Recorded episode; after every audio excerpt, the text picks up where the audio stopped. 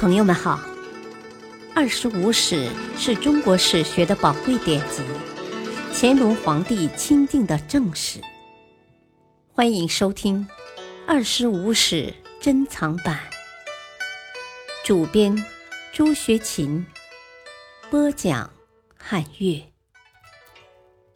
第一部《史记》记事三。周的发展使商纣感到威胁，于是将西伯昌囚禁于县里七年。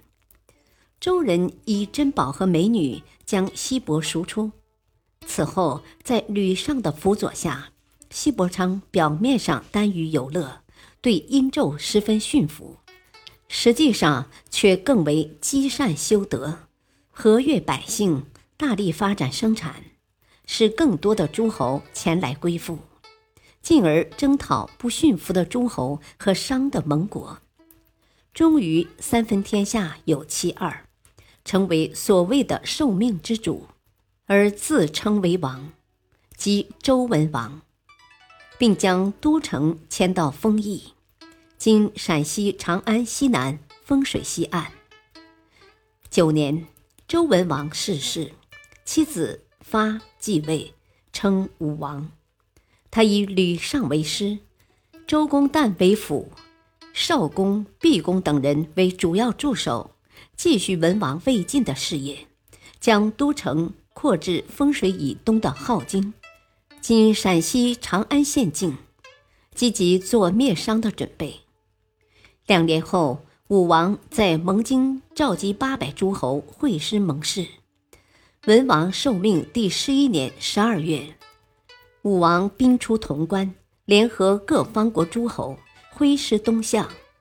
于次年二月甲子日，在牧野打败商朝的军队，杀死殷纣王，史称武王灭商，建立了中国历史上最长的一个朝代——周朝。周朝经历了三十七代天子，八百多年。到公元前两百五十六年，才被秦国灭掉。公元前七百七十年，平王迁都洛邑（今河南洛阳），封号二京在西，洛邑在东。习惯上称公元前七百七十年以前的周朝为西周，以后的为东周。武王建周后，大封功臣谋士，如。将吕尚封于齐，周公旦封于鲁，少公氏封于燕，叔先封于管，叔度封于蔡。据说周初总计分封了七十一个诸侯国，其中兄弟之国十五个，同姓之国四十个。封邦建国的目的是加强对各地的统治。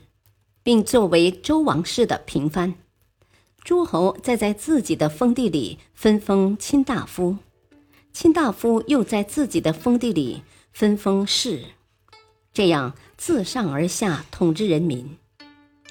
武王死后，其子宋继位为成王。成王年少，天下初定，周公旦恐怕诸侯不服，以王叔摄政。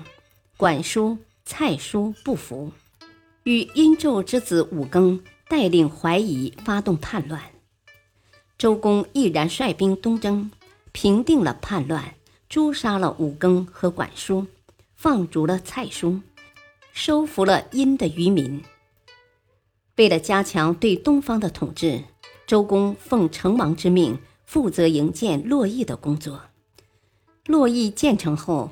成王亲自来到洛邑王城，大会天下诸侯和四夷军长，并将跟随武庚叛乱的殷移民迁进成州，以便控制。周公还治理作乐，建立了周朝的各项典章制度，确立了以宗法制度为中心的政治体制。成王曾亲自讨伐东夷，使东部得以安定。成王死后，继位的康王继承先王的事业，勤于政事，平易近民，刑罚几十年不用，社会更加安定。武、成、康三代政治清明，是周的黄金时代。但到第四代天子昭王时，就出现了危机。当时王道危缺，周昭王贵为天子，南巡汉水时，却被船夫用特制的胶船暗算，葬身于鱼腹之中。周穆王继位后，为了恢复周王朝的威望，新设太仆一职，作为太尉众仆之长，以加强王朝的中枢管理。他制定刑律，减轻刑罚，以加强对臣民的控制，使善政于天下。他西征犬戎，南涉夷人，对边远民族的侵扰进行积极的防御，制止了掠夺。穆王又曾东平徐偃王所率徐夷诸部的反叛，南伐楚国，大会诸侯于涂山。穆王以后。周朝逐渐衰微，共王、义王、孝王、夷王四代，由于周围敌戎的不断侵扰，王朝陷入长期的战争之中，国力消耗很大，不得不加重对民众的剥削，国内矛盾日益尖锐，有的贵族开始破产，而表现出对现实的愤懑。感谢收听。